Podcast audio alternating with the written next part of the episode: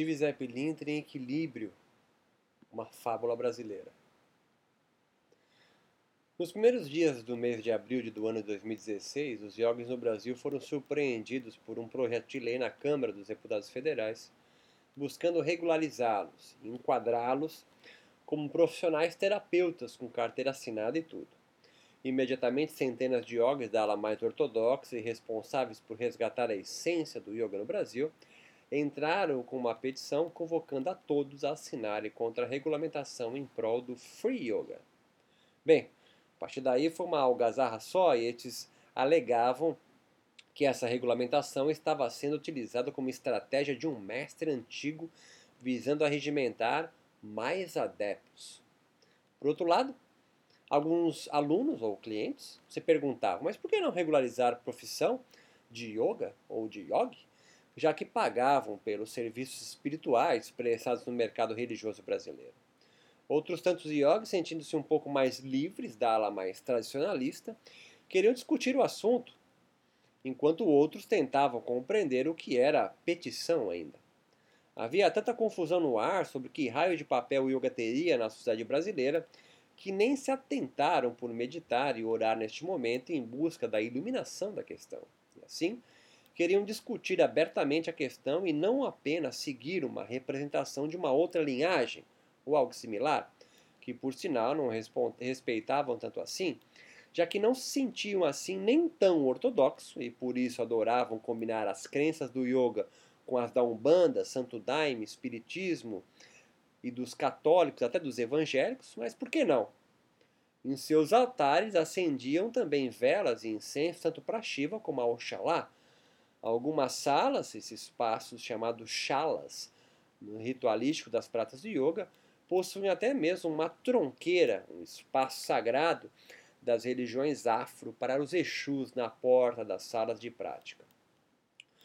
O que se criou foi um verdadeiro pandemônio e em poucas semanas ninguém mais se entendia.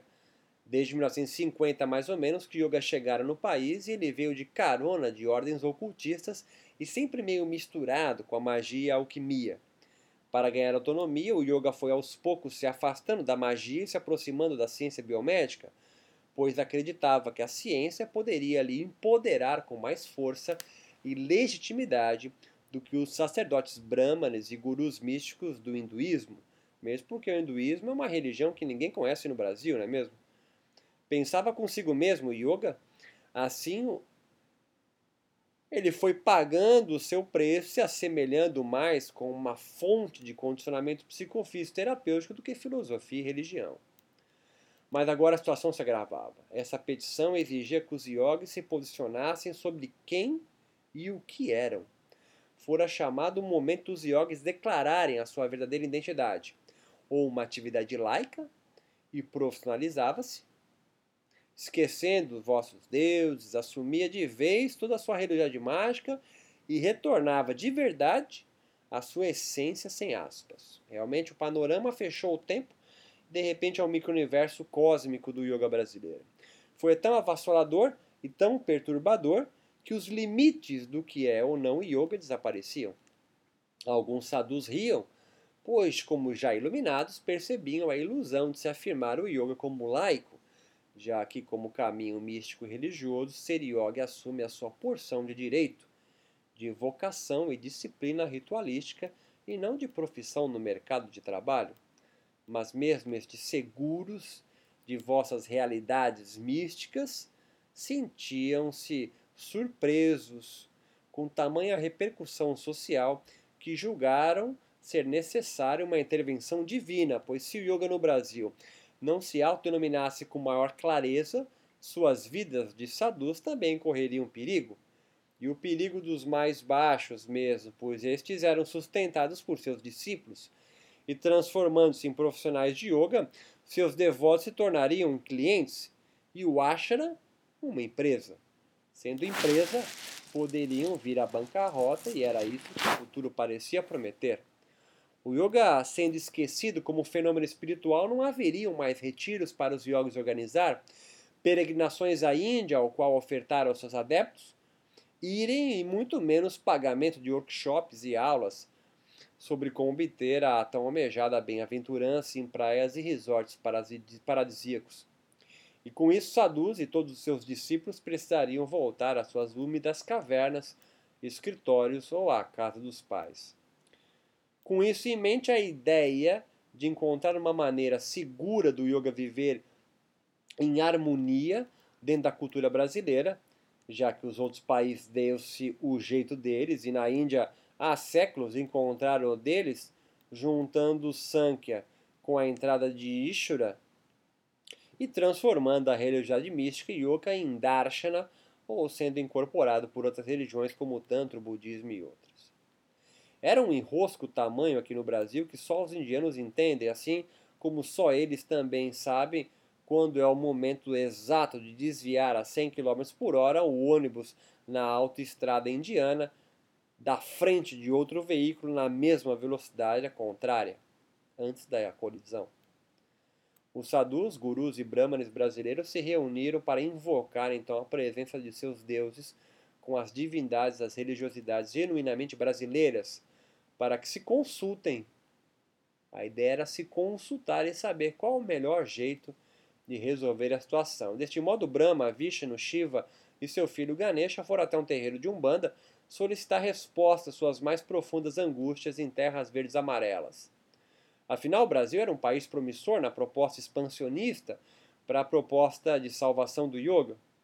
Resolver então pela Umbanda, pois mesmo o kardecismo ter se iniciado na França o achavam já mais católico do que qualquer outra coisa. O cristianismo não era brasileiro e se impôs à força, igual o hinduísmo, mas na Índia foi outra história. O candomblé estava crescendo bastante, até mais que a Umbanda, mas só ela havia a Umbanda se infiltrado e crescido de forma autenticamente brasileira e era hábil, já experiente, em se livrar tanto da perseguição dos capitães do mato de outrora, depois da polícia estatal e hoje dos evangélicos que continuam os hostilizando. Não eram problemas como esses da Umbanda que o yoga sofria agora, mas também uma ajudinha de divindades que chegaram aqui há mais tempo poderia ser de grande valia. Ao menos foi isso que o prudente Vishnu pensou. A pergunta mesmo que Shiva e Brahma queriam fazer era o contrário dos deuses africanos, pois esses brigaram para serem reconhecidos como religião e, de quebra, ainda ganharam o direito de exercer a sua magia freelancer, mas não conseguiram, na época, por um mercado religioso dominado pelos cristãos. E os yogis agora o que buscavam? Pasmem. Se queriam ou não continuar com os seus deuses. Sim, pois perceba, se o yoga se declarar laico, científico ou uma filosofia, como alguns yogis pensam, seus deuses serão esquecidos e deportados do país imediatamente. Sei lá, pensavam os deuses iógicos, quem sabe um banho de ebó, de forma coletiva, em todos os yogis brasileiros não mais propensos a secularizarem o yoga, não os daria uma visão mais clara de nós. Shiva, Vishnu, Brahma e Ganesha é, precisavam de menos ciência biomédica e mais manipulação mágica de prana e devoção ritualísticas em seus altares para que consigam, assim, ajudar novos devotos a se comunicar melhor com eles mesmos.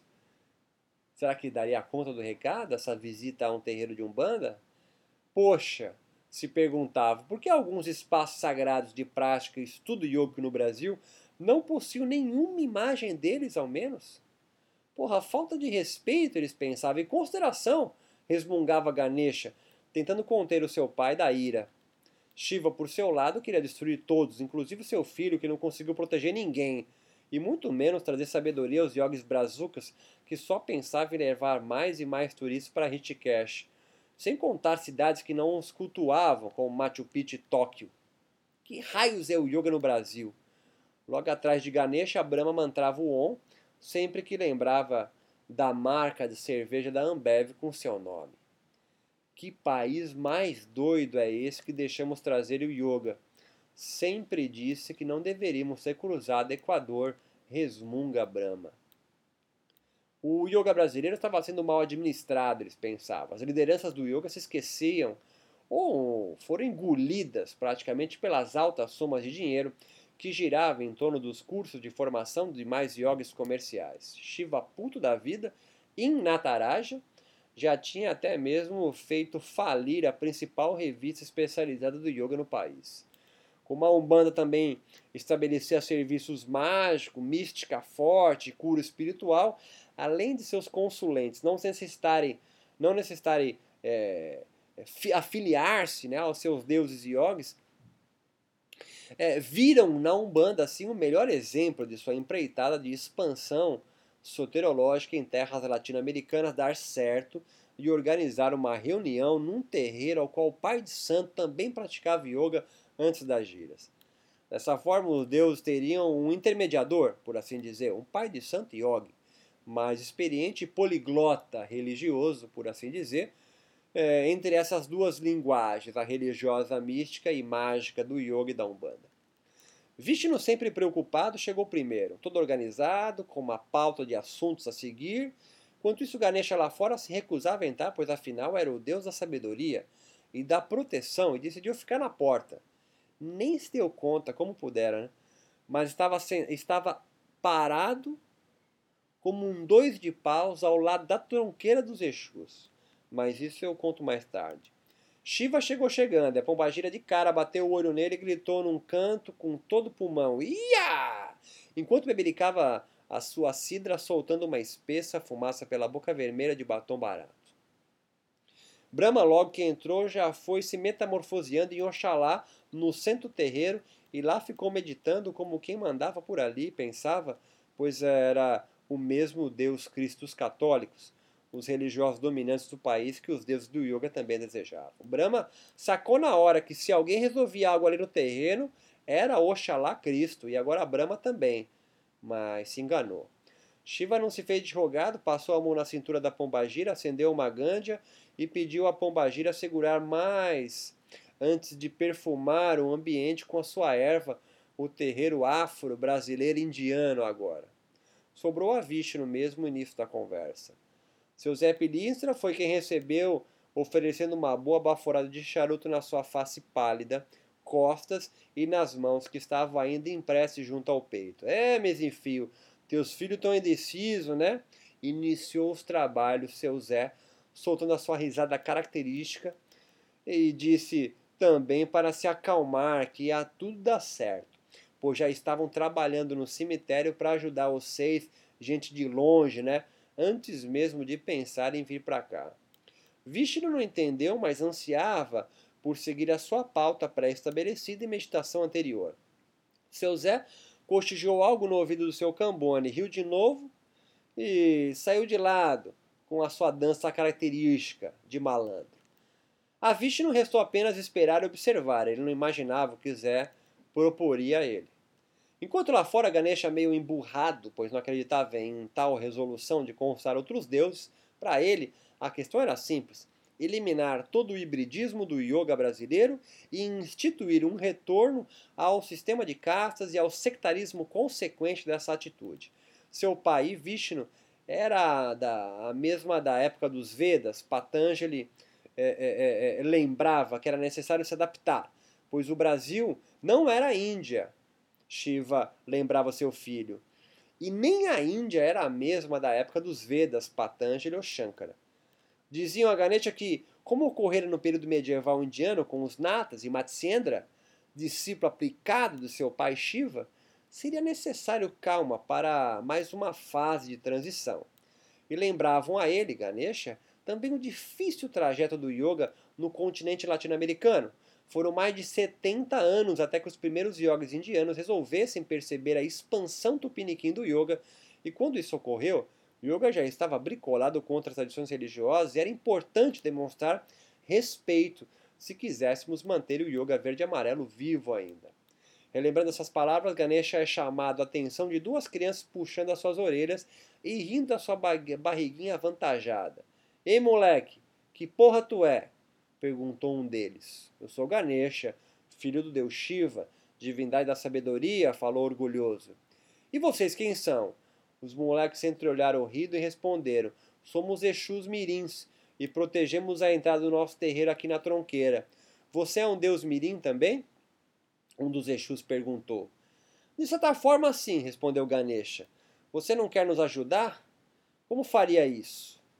É só não deixar entrar as tranqueiras que vêm para zoar o barraco, explicou um dos eixos mirins a Ganesha.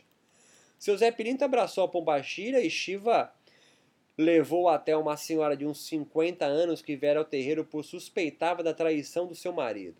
A Pombagira falou baixinho a Shiva para olhar com seu terceiro olho e lhe dizer o que via naquela mulher. Ela está mais preocupada com seu possível orgulho ferido do que toda a maldade que fizera quando mais moça. Há sempre um preço a pagar, disse Shiva. Seu Zé Pilintra girou com os dois ainda em seus braços. Isso mesmo, azulão. Explique isso a ela, mas sem dizer uma palavra. Joga no inconsciente dela e faz essa ideia aflorar na parte consciente dela, via corpo, sensações e percepções. Faz ela entender o que tem de fazer para resolver o problema dela. Shiva, sem pestanejar, mirou fundo nos olhos daquela mulher, conduziu dançando a pombagira a se entrelaçar por trás do corpo dela e baforou dentro da senhora seu hálito de gândia. A mulher assustada, mas contida, com tanta força de Shiva, seu Zé e a pombagira, se arrepia flexionando forte os joelhos. A pombageira rodopia ao entorno e aquela mulher solta os cabelos com uma agilidade que ninguém esperava encontrar em tal senhora recatada e do lar. Ela sente a vitalidade retornar ao seu corpo e, sem uma palavra ser pronunciada, toma a resolução de ser mulher novamente e, com ou sem o homem a quem suspeitava de traição, compreende que a sua vida estava se resignando a uma dor do passado que iria acompanhar em uma linha infinita de realidade se não resolvesse viver o momento presente agora. Seu Zé riu satisfeito para Shiva, assentiu afirmativamente com a cabeça pombagira e ordenou que fosse chamado mais uma consulente para ser atendida por essa dupla entre Shiva e Pombagira. Brahma não abriu os olhos, lentamente observou o caos ordenado daquele templo e sacou na hora que definitivamente ali não era a Índia, mas o espírito era o que buscava para compreender o que os yogis no Brasil e eles mesmos precisavam aprender. O brasileiro não buscava a iluminação e a vida monástica, mas um viver em harmonia com as suas próprias imperfeições. Ninguém ali alçava a ser Brahmani, Sadhu ou Guru, mas simplesmente ser. O yoga era necessário para este povo haja vista que sobrevivia firme e forte, mas a vertente terapêutica e de cura por qual se enveredou no Brasil estava mais para o propósito das benzedeiras e conselheiros espirituais do que de busca de uma experiência mística definidora de uma vida ética. A ética do yoga brasileiro estava mais em ensinar a estes como viver nas intempéries da floresta do que edificar um templo na mata, mas, sobretudo, viver sobre um templo da mata, no caos. Seu Zé, olhando de longe, Vishnu paradinho, tentando manter a calma, percebeu que ele largara já sua lista de perguntas organizadas em ordem alfabética em sânscrito e fora organizar a fila de consulentes que esperavam ser atendidos lá fora.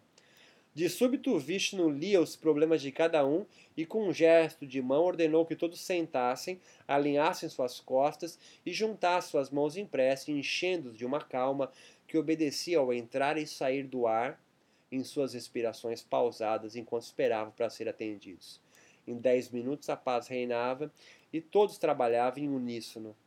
Até mesmo o som dos atabaques e repiques pareciam soar no mesmo tom das músicas aixus pretos velhos e boiadeiros. Quando se foi chegando ao fim do último consulente passar pelo terreiro, Shiva ouve seu filho gritando lá fora e foi lá ter com ele acompanhado por Brahma e Vishnu preocupados, pois se esqueceram completamente dele no calor do trabalho que chegara a quase meia-noite já. Quando lá chegaram, ficaram estupefatos por assistirem Ganesha e mais uns dez moleques chumirins dançando em uma legião de intrusos querendo entrar e barrados por eles lá fora. A algazarra era tamanho que seu Zé precisou intervir e, num gesto, fez desaparecer a legião e ordenar que já estavam na hora de todos retornarem, que o trabalho daquela noite já estava chegando ao fim. Ao final, o pai de Santo Yoga agradeceu imensamente a visita dos tão honrados deuses e demonstrou, com uma respiração yoga ujjayi, poderia ser assistido nas manifestações dos pretos velhos, assim como a dança e a cantoria da Umbanda poderia se assimilar aos satsangas yogicos.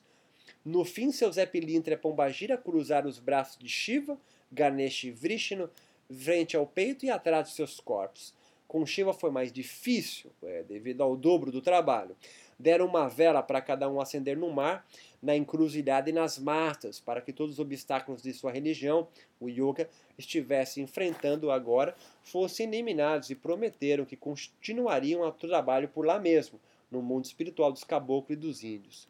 Neste momento, os deuses do yoga saíram de costas do terreiro, respeitando as regras sagradas da Umbanda, enquanto as entidades afro-brasileiras curvavam seus troncos à frente com as mãos impressas em sinal de respeito às regras sagradas do yoga.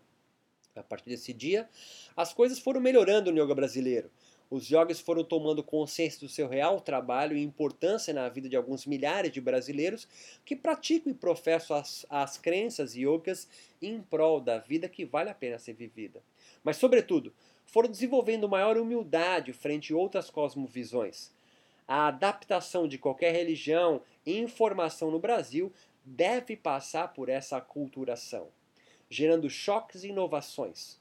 Nem sempre ocorre como desejamos ou idealizamos que aconteça e devemos, homens, mulheres e deuses, reconhecer que mudamos e que essa transformação é a vida acontecendo em cada um dos nossos corações, na aceitação de quem somos e, sobretudo, da onde nós estamos e vivemos. Oxalá Om Mani Padma Om.